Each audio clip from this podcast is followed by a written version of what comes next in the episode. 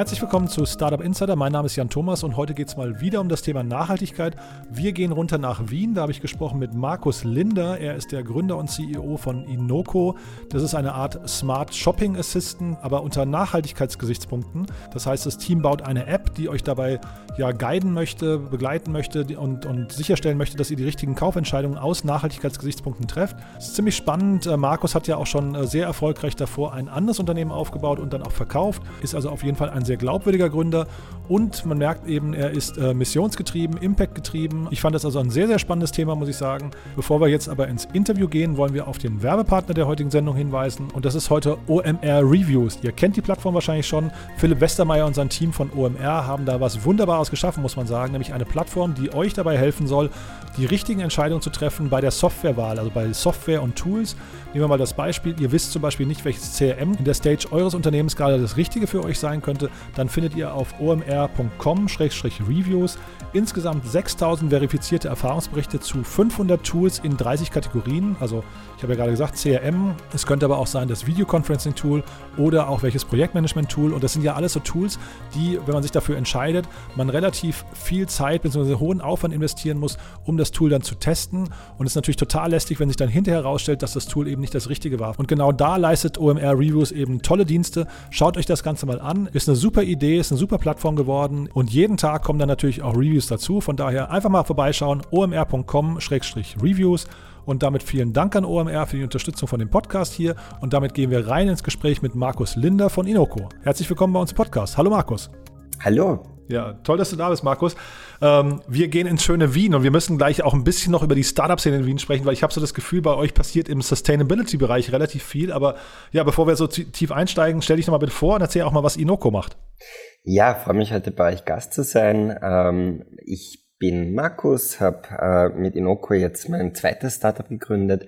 Inoko, mit Inoko bauen wir eine Technologie, also eine App, die es Konsumenten ermöglicht, ihre Prioritäten im Hinblick auf ihr Kaufverhalten zu definieren, im Hinblick auf Sustainability insbesondere.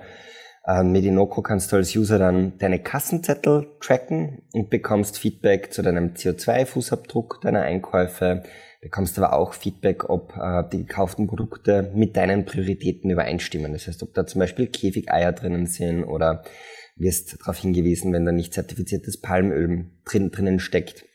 Und so helfen wir eben Menschen dabei, Schritt für Schritt einen nachhaltigeren Lebensstil einzunehmen, der besser fürs Klima, besser für die Umwelt, aber auch besser aus Wellbeing-Sicht ist für sie. Hm, das finde ich erstmal sehr spannend, aber äh, erzähl doch mal vielleicht so ein bisschen, bevor wir über das Produkt reden, nochmal über den Markt, in dem ihr euch bewegt. Also wie würdest du denn sagen, ist momentan so das ähm, Verlangen von Konsumenten nach solchen Informationsquellen wie bei euch? Also möchten sich Konsumenten quasi mehr und mehr umstellen oder zumindest informieren?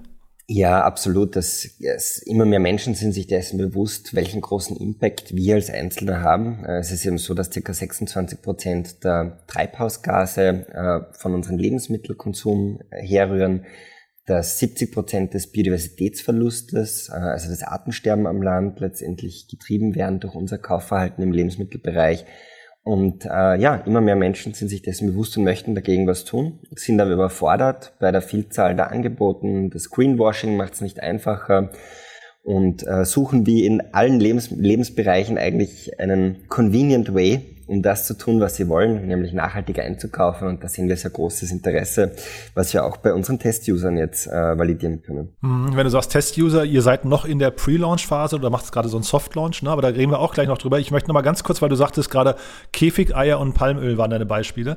Das sind ja schon sehr unterschiedliche Bereiche. Ne? Das eine ist ja quasi das Tierwohl und das andere ist ja quasi so das Planetenwohl, wenn man so möchte. Ähm, kannst du mal noch mal umreißen, in welchem Horizont ihr euch äh, bewegt?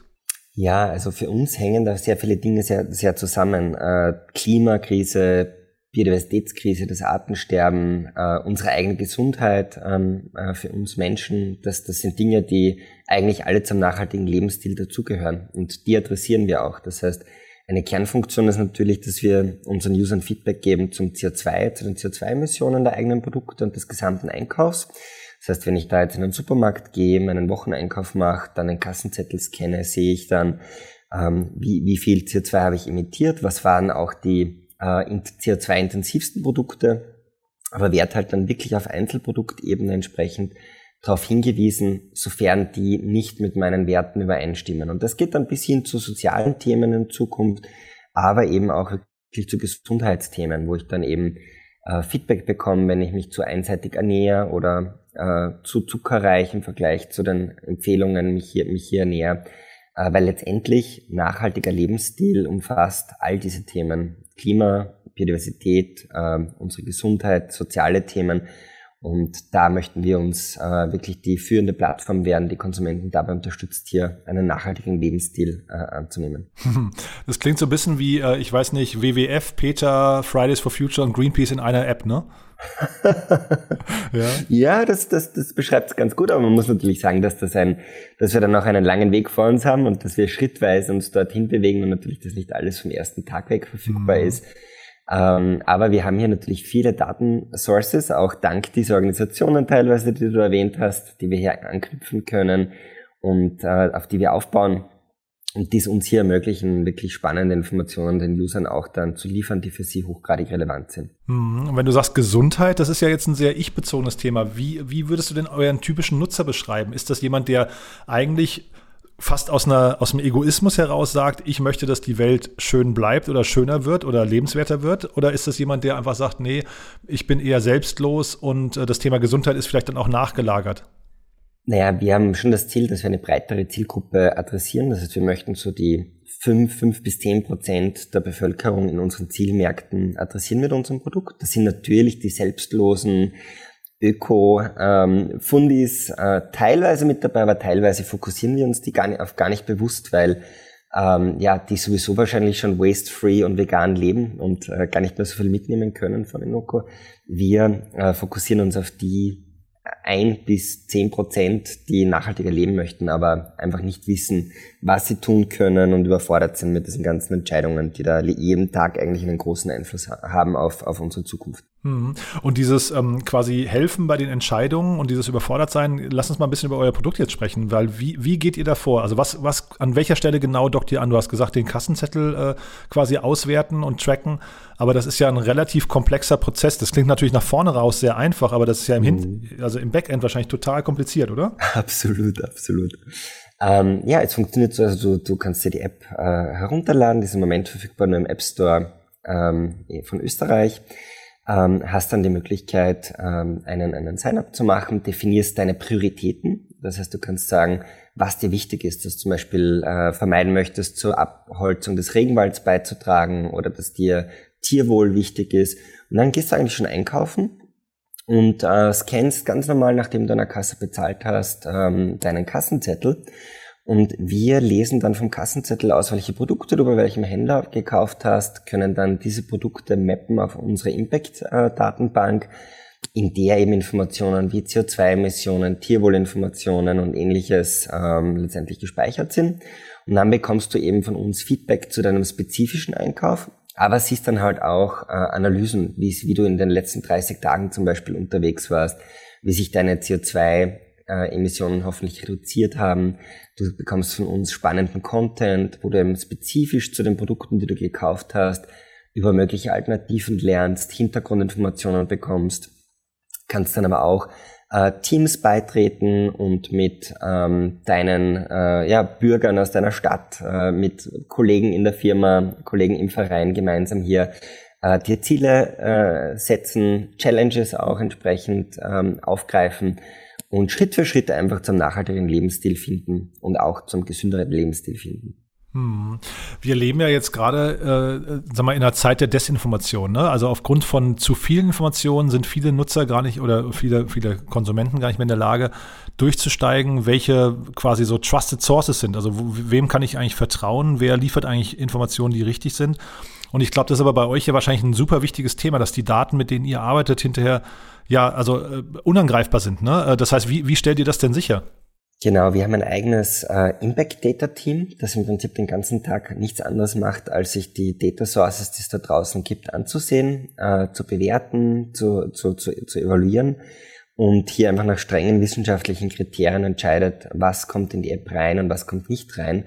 Und das geht dann in, in beide Richtungen. Also das heißt, wir versuchen natürlich auch so äh, ja, äh, Sustainability-Mythen wie ja, Palmöl ist nur schlecht, äh, oder ähnliches auch wirklich dem zu begegnen und wirklich dann faktenbasiert hier Empfehlungen abzuleiten. Wir haben auch sind auch gerade dabei, einen ähm, Impact-Beirat äh, hier zu gründen, wo wir namhafte Experten mit an Bord haben, die auch dann letztendlich sich anschauen, was wir hier machen und uns hier Feedback geben und, und uns dabei unterstützen, hier wirklich äh, State of the Art unterwegs zu sein, was die Informationen angeht, weil das ist natürlich unser höchstes Gut, dass wir hier wirklich objektiv, faktenbasiert, äh, wissenschaftlich aktuelle äh, Informationen und Empfehlungen abgeben und nicht in die eine oder andere Richtung letztendlich hier äh, ja, Fehlinformationen verbreiten. Hm. Wollen wir das einmal nochmal am Beispiel Palmöl durchspielen, weil das ist natürlich ein sehr konkreter Fall. Der, also ich glaube, Palmöl ist ja in unglaublich vielen Produkten enthalten, von denen man vielleicht auch manchmal gar nicht denkt, dass es drin ist. Wie geht ihr denn dann davor? Also wie, wie stellt ihr denn quasi sicher, dass ähm, die dass die ähm, Produkte, die dort, die ihr quasi, oder vielleicht anders gefragt, wie, stell, wie stellt ihr denn sicher, wenn jetzt jemand ein Produkt auf seinem Kassenzettel hat, ja, was Palmöl enthält, dass ihr den quasi an die Hand nehmt und zu einem anderen Produkt geleitet oder zu einer Produktalternative?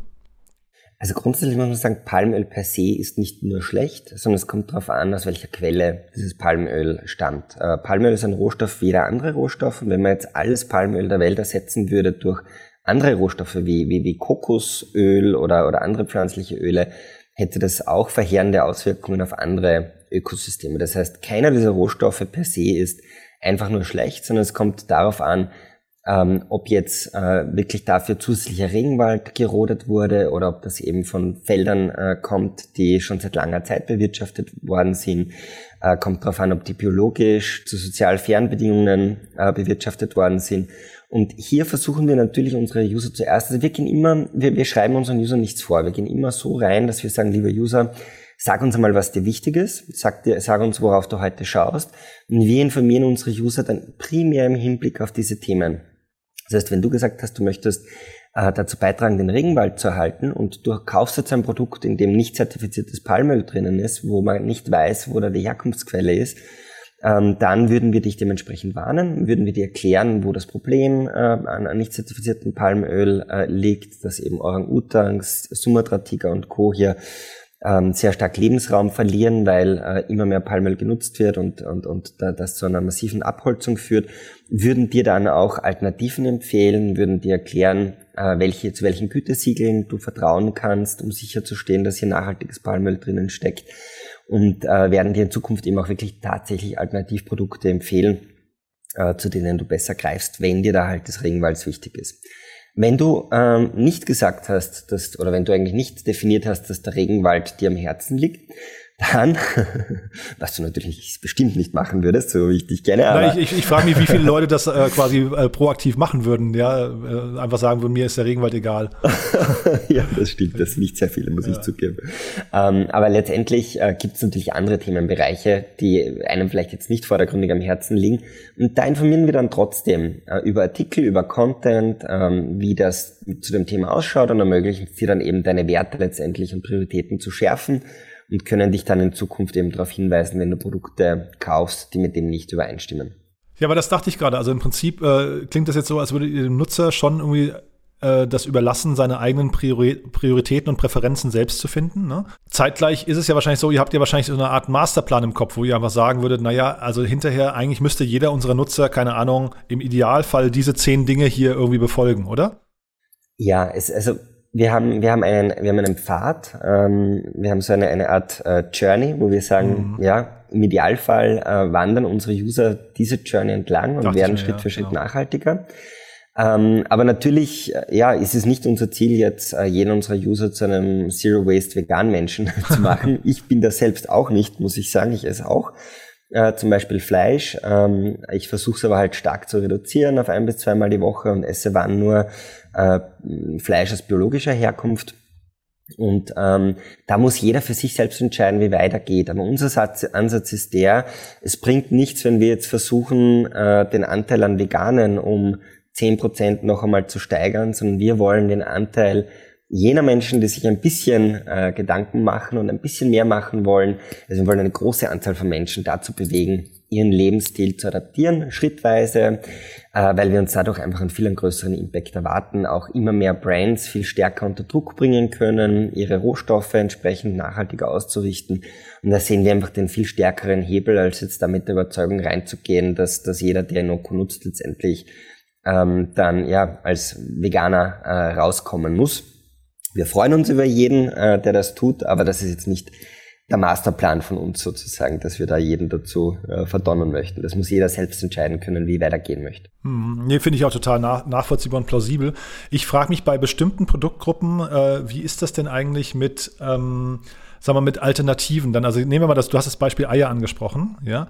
Äh, und Eier haben ja, also es gibt ja unglaublich viele Siegel von, äh, ich weiß nicht, Bio über Freiland, über kein Kükenschreddern, über, ich, also ich weiß gar nicht, was da alles draufhängt mit, mittlerweile, ja.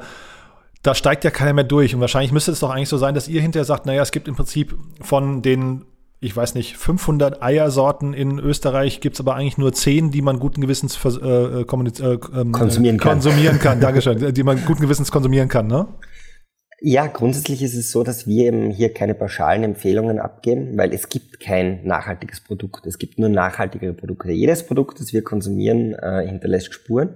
Und letztendlich ist der nachhaltigste Konsum der, der gar nicht stattfindet. Aber wir sind natürlich Menschen, wir wollen äh, leben, wir wollen nicht hungern und ähm, ja, wir müssen natürlich von irgendwas leben. Und letztendlich äh, ist es unser Ziel, ähm, insgesamt den Konsum hin in Richtung mehr Nachhaltigkeit ähm, äh, zu entwickeln oder unsere, unsere User dabei zu unterstützen. Aber jeder muss für sich selbst entscheiden, wie er da vorgeht. Das heißt, wir, wir möchten keinen pauschalen äh, Indikationen geben und sagen, ja, du darfst maximal so oft pro Monat Hühnerfleisch essen und so oft pro ähm, pro, pro, pro, weiß nicht, pro Monat Eier äh, konsumieren, äh, sondern da kann sich jeder selbst sein, sein, sein Regelwerk zusammenstellen und wir zeigen den Usern an, wie sie insgesamt unterwegs sind. Aber jeder User kann dann selbst entscheiden, okay, ich esse halt gern äh, jede zweite Woche ein Steak, aber dafür äh, kann ich auf A und B ganz gut verzichten und schaffe so dann trotzdem im Einklang mit den planetaren Grenzen ähm, äh, letztendlich zu leben. Das ist perspektivisch geht es da auch nicht nur in Richtung CO2, sondern auch in Richtung Landverbrauch äh, und ähnliche Themen. Bodenverbrauch, ähm, wo wir eben unseren äh, Usern zeigen, wie sie unterwegs sind und gleichzeitig aber eben immer spannende äh, Tipps und Tricks im Hinblick auf ihr Wohlbefinden geben, weil das, was wir essen, ist natürlich, hat natürlich einen riesen Impact darauf, wie es uns geht, auf unsere Lebenserwartung und das ist natürlich auch ein sehr schönes Thema, das wir hier mittransportieren können und mitnehmen können für jene User, die jetzt nicht nur aus reiner selbstloser Umweltliebe äh, letztendlich hier mit dabei sind. Ja, total spannend. Du musst vielleicht mal ein bisschen noch über dich erzählen, weil äh, wie, wie, also du bist ja der, der äh, Hauptgründer, glaube ich, des Unternehmens. Ne? Ihr seid mittlerweile 30 Leute, hast du mir erzählt, aber wie, wie kamst genau. du denn eigentlich auf die Idee? Ja, also ich habe mein erstes Unternehmen mit äh, Suvu gegründet 2006. Während äh, der Uni war das noch, habe dann äh, Suvu hochskaliert auf so circa 150 Mitarbeiter als äh, Gründungs-CEO das ist ein Technologieunternehmen, mittlerweile global Marktführer für äh, digitale ähm, Beratung, also digitale Beratungsassistenten, werden eingesetzt von großen äh, Retailern wie Amazon oder, oder Brands, Microsoft, Canon und Co. Und ähm, die Technologie ermöglicht es eben Kunden letztendlich bedürfnisorientierte Beratung zu bieten im Online-Shop sowas wie ein Amazon Hundefutterberater oder ein Otto Matratzenberater oder ähnliches passiert eben auf der Technologie von Suvo. Habe dann ähm, nach 13 superintensiven Jahren ähm, den Schluss gefasst, einen Scale-Up-CEO reinzuholen bei dreistelligen Wachstumszahlen, weil ich einfach gesehen habe, dass 90 Prozent der Dinge, die ich so im Alltag mache, ähm, nicht mehr das waren, wofür ich brenne, wie zum Beispiel das siebte Sales-Team aufbauen oder ähnliches und äh, ja, habe mich dann eigentlich ein Jahr mal äh, zurückgezogen, Zeit mit meiner Familie verbracht. Äh, wir sind da unter anderem auch, haben unser Wohnmobil gekauft, sind drei Monate durch Nordeuropa äh, cool. gegondelt. Ähm, und war wunderschöne Zeit, aber auch eine Zeit, wo ich sehr viel lernen konnte über die Klimakrise, über die Biodiversitätskrise, wo wir vor den Gletschern gestanden sind und gesehen haben, wie die Schritt für Schritt über die letzten Jahre geschmolzen sind, wie wir in Norwegen waren, war das so, dass äh, letztendlich die äh, mitten im Winter 200 Rentiere verhungert sind, weil es mitten im Winter aufgrund des Klimawandels geregnet hat, der Regen ist gefroren und die sind nicht mehr zum Gras dazukommen, das sie normalerweise fressen. Und ähm, da war für mich natürlich, da war gerade unser zweiter Sohn äh, unterwegs, war für mich natürlich klar, ja, ich, ich möchte meine Erfahrung, mein Netzwerk äh, hier nutzen, um äh, ja, dazu beizutragen, diese zwei großen Probleme anzugehen. Habe dann begonnen als Early Stage Angel Investor im Rahmen meiner Möglichkeiten auch in nachhaltige Startups zu investieren, die eben global skalierbare Geschäftsmodelle haben mit Impact auf diese zwei Krisen.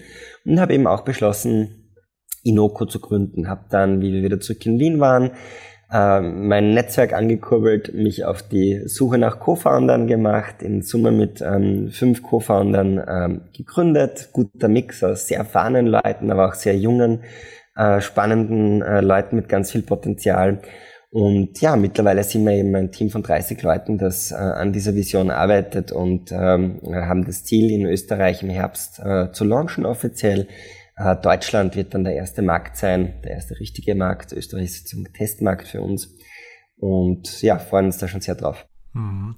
Wie du das gerade beschreibst, äh, Suvo heißt das Unternehmen, ne? Oder Sovu? Suvo, ja. Sovu. Suvo. Ja, ähm, ist das eigentlich relativ vergleichbar? Weil wenn du sagst, das wird also quasi als Smart Assistant bei relativ vielen äh, Auswahlprozessen genutzt, äh, da ist ja eigentlich eine gute Brücke. Ne? Siehst du euch in der Zukunft als reine App, also jetzt mit, äh, mit, dem, mit dem neuen Projekt, siehst du euch als reine App, die quasi standalone ist?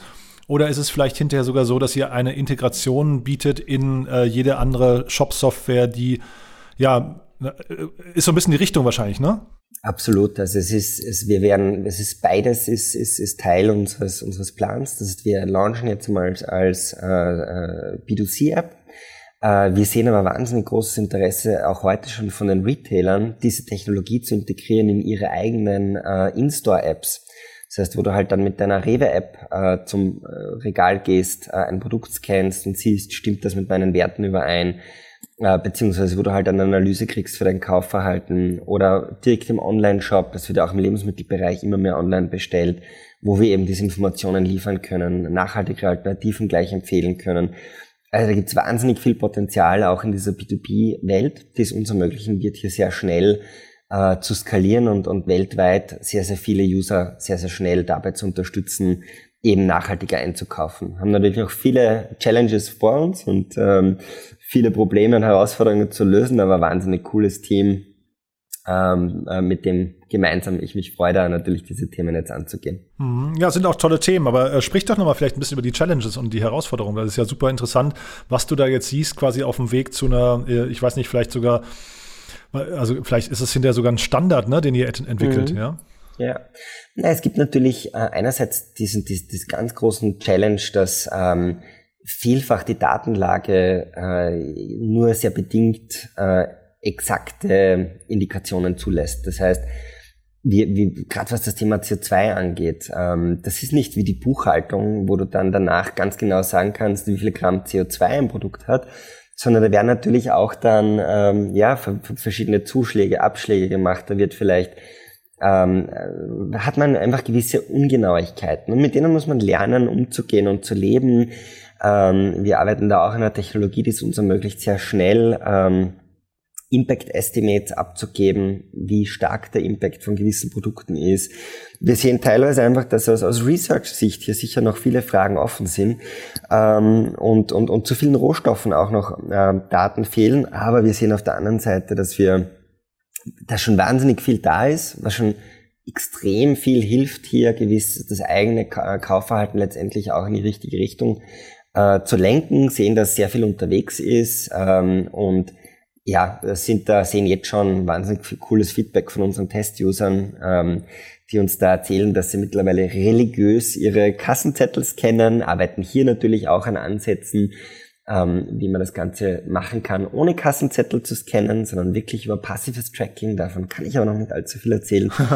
ähm, und ja, das sind viele, viele spannende Herausforderungen noch vor uns, aber äh, alles lösbar mit einer sehr starken Vision, äh, einem super coolen Team und auch spannenden Investoren an Bord, die uns hier unterstützen. Ja, jetzt muss ich nochmal kurz unterbrechen, denn wir haben einen zweiten Partner in dieser Sendung und zwar den Seven Ventures Pitch Day 2021. Das ist ein richtig cooler Wettbewerb, der sich an wachstumsstarke B2C-Startups richtet. Ihr kennt den Wettbewerb wahrscheinlich schon, den gibt es ja schon länger. Der wird initiiert von Seven Ventures, also quasi Pro7 Sat1 und die gesamte Sendergruppe stecken dahinter. Ist ein richtig cooles Format. Man kann insgesamt 3 Millionen Euro TV-Budget gewinnen und ein Produktionsbudget für euren eigenen TV-Spot. Ist also ein tolles Paket. Schaut euch das vielleicht mal an unter sevenventures.de. Die Bewerbungsfrist läuft bis zum 18. Juni, aber wenn ihr auf der Seite seid, schaut euch am besten auch mal das Portfolio an, denn dort seht ihr dann, in welcher guten Gesellschaft ihr wärt, also welche krasse Unternehmen Seven Ventures eben im Portfolio hat, die einen ähnlichen Weg gegangen sind, nämlich über TV groß zu werden. Ist ein starkes Portfolio und wie gesagt ein toller Wettbewerb, sehr etabliert. Von daher drücke ich euch die Daumen, dass ihr da gewinnt. 18. Äh, Juni, wie gesagt, die Deadline und sevenventures.de ist die URL. Bis dahin gerade eure Finanzierungsrunde bekannt gegeben. Äh, da hört man raus, das Geschäftsmodell ist zumindest an der, zum jetzigen Zeitpunkt wahrscheinlich noch entweder nicht vorhanden oder zumindest noch äh, unbedeutend. Ne? Aber vielleicht kannst du mal erzählen, wie ihr grundsätzlich Geld verdienen möchtet. Mhm. Also unser Geschäftsmodell äh, zielt primär darauf ab, dass wir nachhaltigen Brands die Möglichkeit geben, über Inoko diese nachhaltigkeitsaffine Zielgruppe zu erreichen. Das heißt, ähm, einer unserer Kunden ist zum Beispiel äh, Rebel Meat. Das ist ein österreichisches Startup, das ich auch als Angel Investor unterstützen darf. Äh, die produzieren Burger Patties und mittlerweile auch Würste, die zu 50 Prozent aus ähm, pflanzenbasierten Stoffen basieren. Also zum Beispiel Pilzen, Brokkoli und so weiter. Und äh, indem du dich halt für einen äh, Rebel Meat Burger entscheidest, statt für einen normalen Burger, sparst du dir halt 40 Prozent der CO2-Emissionen, sehr viel Landverbrauch, sehr viel auch kannst zu mehr Tierwohl beitragen, weil es halt Biofleisch ist. Und äh, Brands wie diese haben die Möglichkeit, auf Inoko ihre eigenen Produkte zu bewerben und ähm, das Ganze auf einem rein performance-based äh, Modell.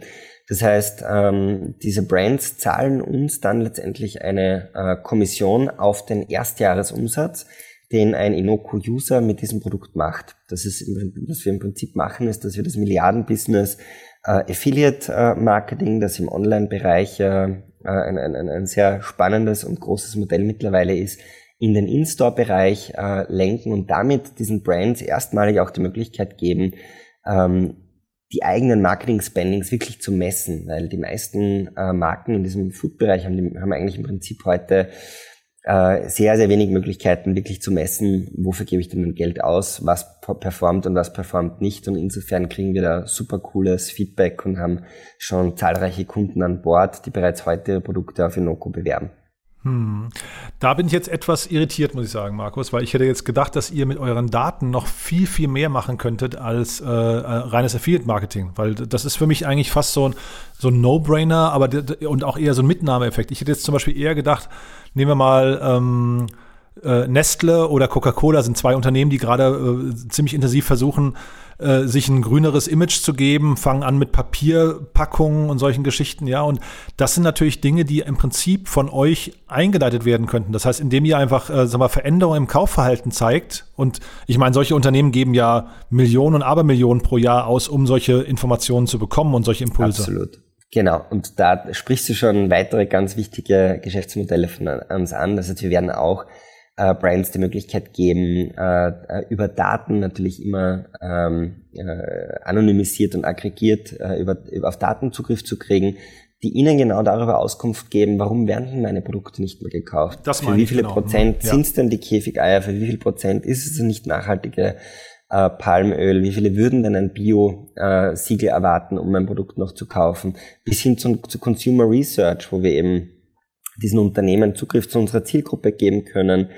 Äh, über das B2B White Label Integrationsmodell haben wir schon gesprochen. Ähm, ein bisschen am Start äh, in den neuen Märkten gehen wir auch rein mit so äh, Corporate Impact Partnerships, wo wir eben große Unternehmen, Bundesländer, Städte einladen, ein eigenes Team auf Inoko zu gründen. Das hilft uns sehr stark natürlich mit der User Acquisition und äh, gleichzeitig ermöglicht uns das ein bisschen einen Early Cashflow mitzunehmen, den wir aber sehr stark reinvestieren ähm, in, die, in, die, in die User Acquisition. Das heißt, das ist eher so ein ähm, zum, zum Starten ein Geschäftsmodell, aber die ganz wesentlichen langfristigen Geschäftsmodelle sind natürlich einerseits das Performance-Based Marketing, aber eben auch äh, Data und Analytics, ähm, die, die, die, die hier extrem vielversprechend sind. Hm. Nee, finde ich total nachvollziehbar, aber ich sehe das halt fast so ein bisschen, wenn ihr das richtig aufsetzt, dann könntet ihr ja eine Art Filter sein. Und das bedeutet letztendlich, dass ein Unternehmen, ich bleibe jetzt mal bei Nestle, dass ähm, ein Unternehmen wie Nestle eigentlich hinterher dafür sorgen muss, dass es dem Inoko-Filter irgendwann äh, entspricht, weil die Zielgruppe von euch, also die, die, die Nutzer von euch, das ist ja quasi eine Nutzergruppe, die sich zukunftsgerichtet aufstellt.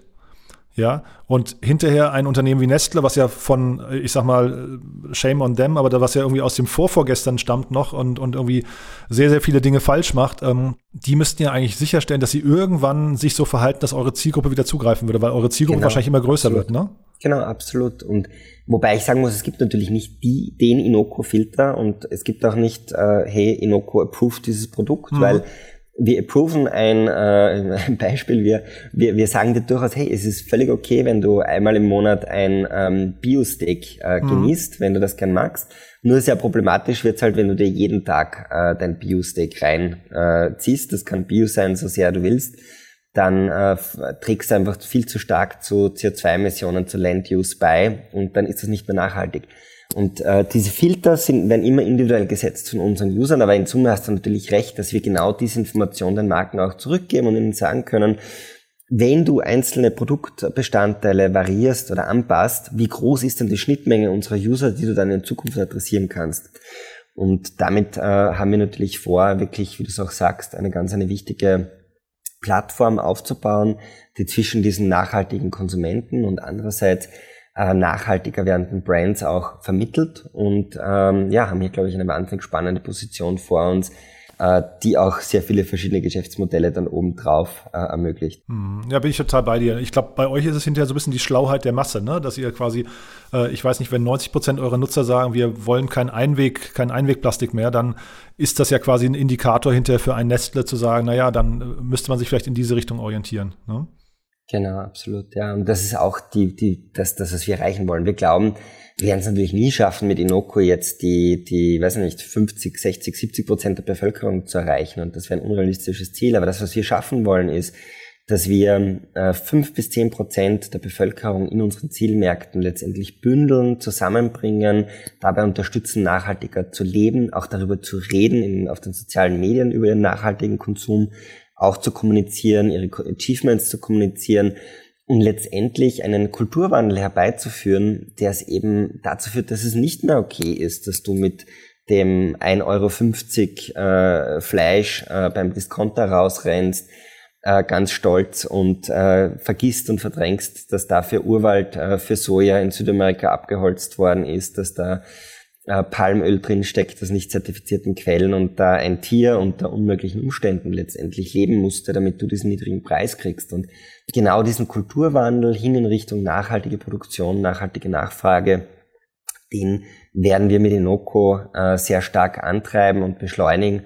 Äh, und das wird letztendlich dazu führen, dass einerseits die Regierungen strengere Maßnahmen äh, ergreifen können, dass die Marken dazu gezwungen sind, immer schneller, immer nachhaltiger zu werden. Und äh, das wird dazu führen, dass auch die breite Masse an Konsumenten letztendlich gar nicht mehr die Wahl hat, ähm, diesen ja, äh, nicht nachhaltigen Schrott, äh, der heute vielfach noch gekauft wird, der aus gesundheitlicher Sicht bedenklich ist, aus äh, Umweltsicht hochbedenklich ist, aus Tierwohlsicht massiv bedenklich ist, einfach das, das, das wird sich, da wird es einen Veränderungsprozess geben und äh, den möchten wir, da möchten wir so eine Art Katalysator sein, und gleichzeitig natürlich ein Turbo-Boost für nachhaltige Brands, um die dabei zu unterstützen, ganz schnell, ganz massiv weiter Market Share äh, zu gewinnen, weil, wie du auch vorhin schon gesagt hast, die meisten Menschen blicken bei diesen Gütesiegeln gar nicht mehr durch. Ähm, die wissen dementsprechend auch gar nicht, warum soll ich denn jetzt da, äh, weiß nicht, 50 Prozent mehr für dieses Produkt ausgeben, nur weil da Bio draufsteht. Und wir sehen es als unsere Aufgabe eben, diesen dahinterliegenden Mehrwert zu kommunizieren und transparent zu machen und dir eben zu erklären, hey, wenn du jetzt auf Bio umsteigst, dann kannst du dir sicher sein, dass da kein äh, Soja drinnen steckt, für den dein Regenwald, den du so liebst, äh, gerodet worden ist. Oder da kannst du dir sicher sein, dass das Schwein 365 Tage im Jahr äh, zumindest äh, die Sonne sehen konnte. Und ähm, ja, da sehen wir einen Riesenhebel, weil letztendlich wählen wir, du und ich und, und jeder von uns jeden Tag mit unseren Kaufentscheidungen dafür, wie unser Planet in wenigen Jahren, wenigen Jahrzehnten einmal ausschauen wird. Und das äh, sehen wir als unsere Aufgabe, das den Konsumenten bewusst zu machen. Hm, nee, finde ich auch ganz stark. Also vor allem bei den Kaufentscheidungen muss man ja immer sagen, es ist halt alles sehr, sehr intransparent. Ne? Das heißt, eine Produktverpackung verspricht dir Dinge, die äh, ja, also vielleicht schön wirken, aber hinterher möglicherweise dann doch nur Fassade sind. Sag mal, wir haben jetzt gerade eben Fleisch hast du angesprochen, du hast Palmöl schon mehrfach angesprochen und auch Eier. Ähm, was waren denn jetzt so vielleicht in der ähm, Arbeit an Inoko, was waren denn so die, die, die Dinge, die dich am meisten überrascht haben, wo du sagst, wow, das hätte ich gar nicht gedacht, dass der Hebel da so groß ist oder dass das Problem so ein großes ist?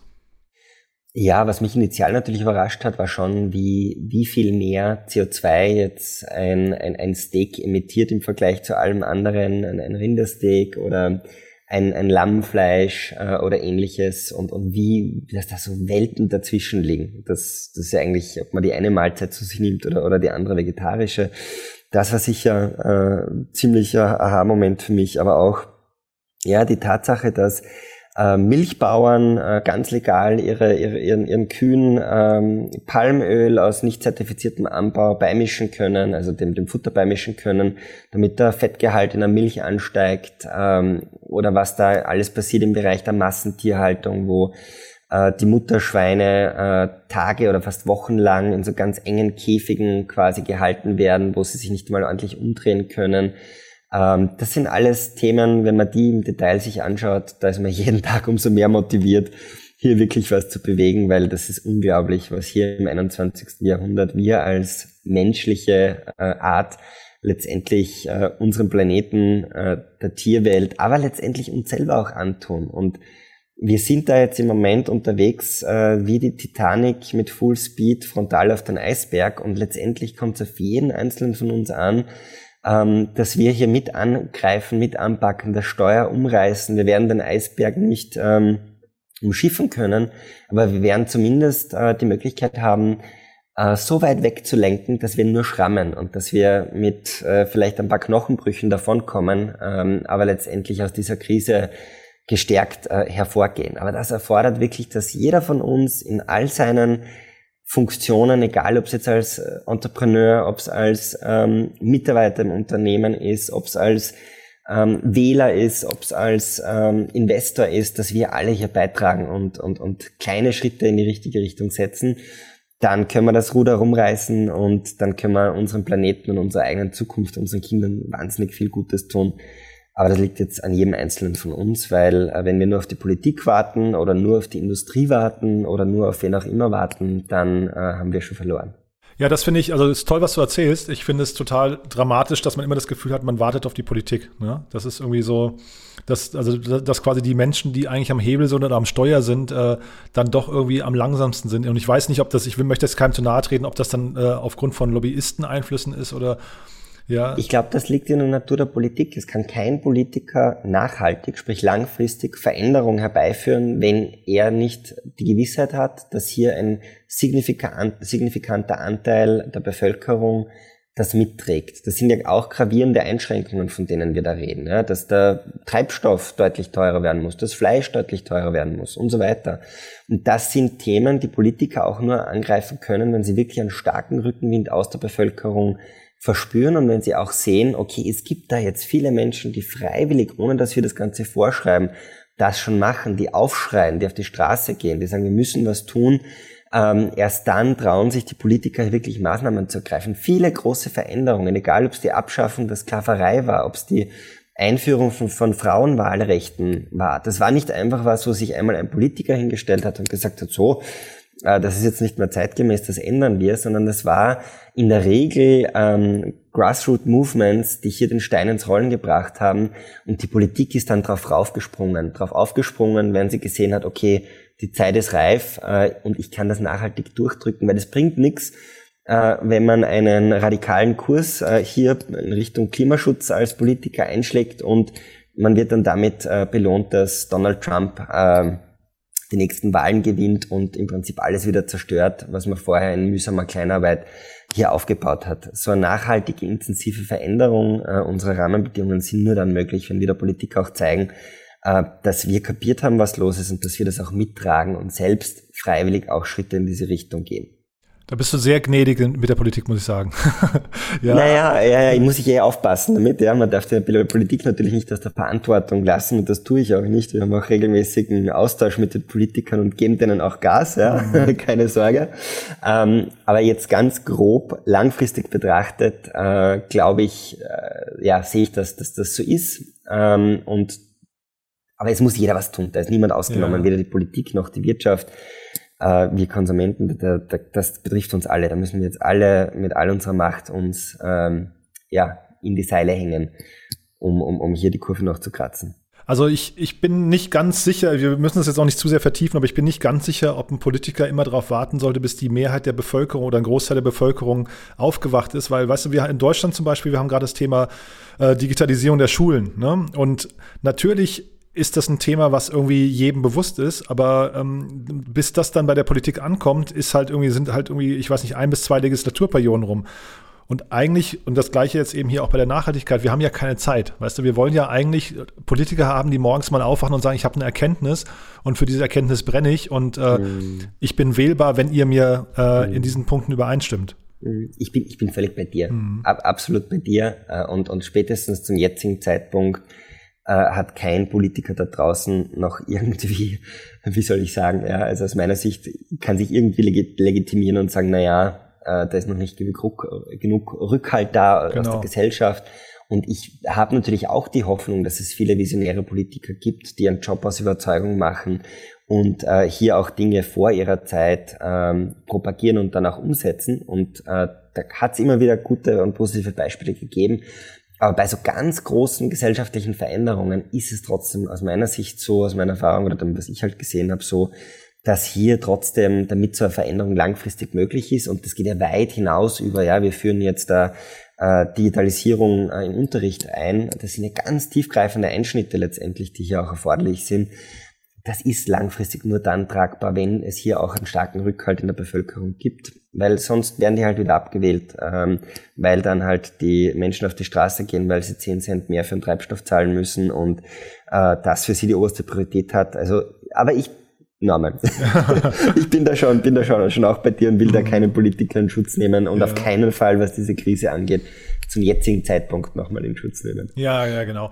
Du sag mal, aber noch ein anderes Thema. Ich hatte neulich den Stefan Groß-Selbeck hier von BCG Digital Ventures und die haben ein sehr spannendes Projekt gestartet. Das nennt sich, ähm, glaube ich, OpenSC, wenn ich es richtig weiß. Das haben sie gemacht zusammen mit dem WWF, also dem World äh, Wide Fund for Nature.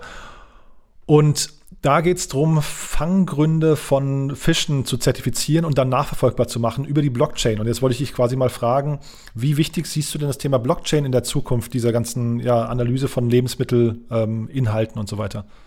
Also ich finde generell unabhängig vom technologischen Ansatz ähm, diese, das Thema Transparenz in der Supply Chain extrem wichtig. Äh, Blockchain ist da natürlich ein äh, spannender Weg und ein cooler Weg. Äh, es muss aber aus meiner Sicht jetzt nicht unbedingt Blockchain-basiert sein, aber bietet natürlich viele Vorteile. Aber generell das Thema, das hier adressiert wird von OpenIC, ist natürlich ein super wichtiges und wir freuen uns natürlich auch äh, drauf oder warten schon gespannt drauf, bis wir dann die ersten ähm, Produkte ähm, hier auch wirklich dann die Informationen in der App rausspielen können, wo dann halt die, die Verpackung scannst mit Inoko und wir letztendlich über Lösungen wie OpenSC dann auch wirklich dir zeigen können, wo, wurden diese, wo wurde denn dieser Fisch gefangen, mhm. äh, mit welchen Mitteln und ja, das ist eine super spannende Entwicklung. Super. Dann äh, apropos Entwicklung, wie geht es bei euch jetzt weiter? Ja, bei uns, wir arbeiten jetzt mit Hochdruck äh, natürlich an unserer äh, App, äh, entwickeln die weiter, äh, haben jetzt immer mehr und mehr äh, Test-User auch drinnen, die die App bereits heute nutzen, sammeln da das Feedback, lernen ähm, und natürlich dann das Ziel, das Ganze hier im Herbst in Österreich äh, zu launchen. Ähm, das sind jetzt für uns da die großen Schwerpunkte. Featuremäßig tut sich natürlich sehr viel jetzt bei uns in den nächsten Wochen. Da wird es viele äh, coole Neuigkeiten geben. Da darf ich auch euren österreichischen äh, Zuhörern und äh, Zuhörerinnen ähm, ausnahmsweise die Möglichkeit geben, hier auch schon einmal äh, Inoko zu testen. Wir werden da einen, einen äh, Sign-up-Code ähm, aufsetzen äh, für euch, äh, wo dann eure, eure User die Möglichkeit haben, äh, mit dem Code äh, Startup-Insider21 äh, die App runterzuladen und äh, hier als Test-User auch schon mal aktiv zu werden. Also einfach Startup-Insider21, alles kleingeschrieben. Damit könnt ihr die Inoco-App im Apple und Apple Store und äh, Google Play Store runterladen. Äh, funktioniert, wie gesagt, leider nur in Österreich. Im Moment für die größten österreichischen Supermärkte Billa und Spar ähm, und könnt da schon mal testen und schon mal loslegen. Aber das sind jetzt da die nächsten Schritte, dass wir von unseren Testusern lernen, weitere Features entsprechend implementieren äh, und uns letztendlich dann für den großen Rollout im Herbst ähm, fertig machen. Und das Ganze dient natürlich als Vorbereitung für unseren Start in äh, Deutschland. Diesbezüglich sind wir auch gerade noch im Gespräch mit spannenden äh, Investoren aus, aus Deutschland, die unsere aktuell sehr spannenden Investoren aus Österreich hier ergänzen. Wir haben in Österreich zum Beispiel äh, zwei von den Co-Foundern von Rentastic an Bord, die ja für 220 Millionen einen Exit an Adidas gemacht haben und hier in diesem App-Bereich und Gamification-Bereich wahnsinnig viel Erfahrung mit sich bringen. Ähm, und hier sind wir gerade im Gespräch mit äh, ein paar spannenden deutschen Angels, ähm, ja, weil wir uns natürlich einfach auch das lokale ähm, Know-how, das lokale Netzwerk reinholen wollen und äh, hier möglichst viele Leute noch mit reinbringen wollen, die einfach hier was beitragen können. Und das hält uns ziemlich busy jetzt in den nächsten Wochen und Monaten. Mhm, super. Ja, du hast mir im Vorgespräch erzählt, also zum einen, Mitarbeiter können sich gerne bei euch informieren auf der Jobseite. Da gibt es eine ganze Menge an offenen Jobs gerade und auch, falls jemand äh, unter den Investoren Lust hat, mit euch ins Gespräch zu kommen, da seid ihr auch offen für Gespräche, ne? Genau, also wir sind da sehr selektiv, aber wenn es Investoren gibt, die einerseits äh, in für uns relevanten Bereichen ähm, ja wirklich wertvolle Erfahrungen gesammelt haben und die bei uns einbringen möchten, oder auf der anderen Seite natürlich ein sehr starkes Netzwerk mitbringen, gerade in diesem äh, Retail-Bereich, Sustainable Brands-Bereich, ähm, da sind wir auf jeden Fall offen und ja, ähm, freuen uns da auf, auf Gespräche.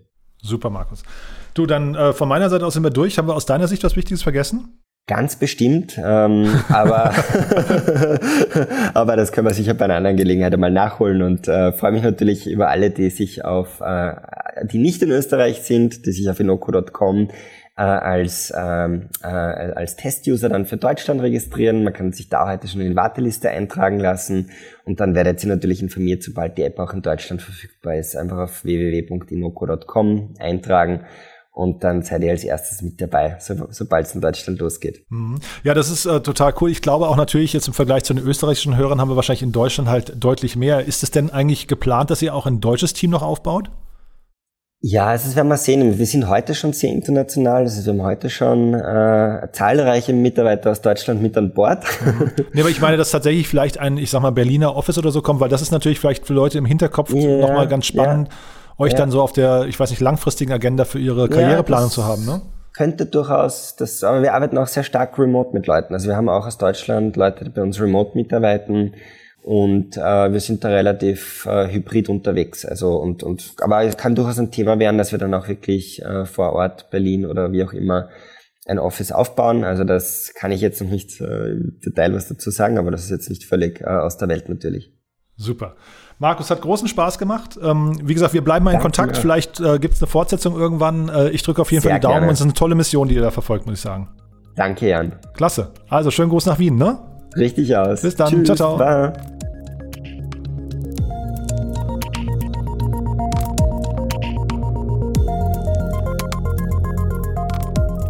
Ja, das war's für heute. Das war Markus Linder von Inoko. Ich finde es echt ein cooles Thema, muss ich sagen. Man sieht ja, in Wien entstehen gerade richtig coole Unternehmen und umso schöner, wenn sie was mit Nachhaltigkeit zu tun haben. Ich sage nochmal vielen Dank an OMR Reviews für die tolle Unterstützung von dem Podcast. Das gleiche gilt auch für Seven Ventures, für den Seven Ventures Pitch Day 2021. Dort ist die URL sevenventures.de und man kann sich bewerben bis zum 18. Juni. Und für OMR Reviews ist die Webseite omr.com-reviews und dort kann man im Prinzip immer dann vorbeischauen, wenn man nicht genau weiß, welche Software gerade in den Einsatz gehört, beziehungsweise wenn man hinterfragen möchte, ob man gerade die richtige Software im Einsatz hat oder ob man vielleicht auch besser wechseln sollte. Also in diesem Sinne vielen Dank an alle Beteiligten, euch vielen Dank fürs Zuhören und bis zum nächsten Mal. Ciao!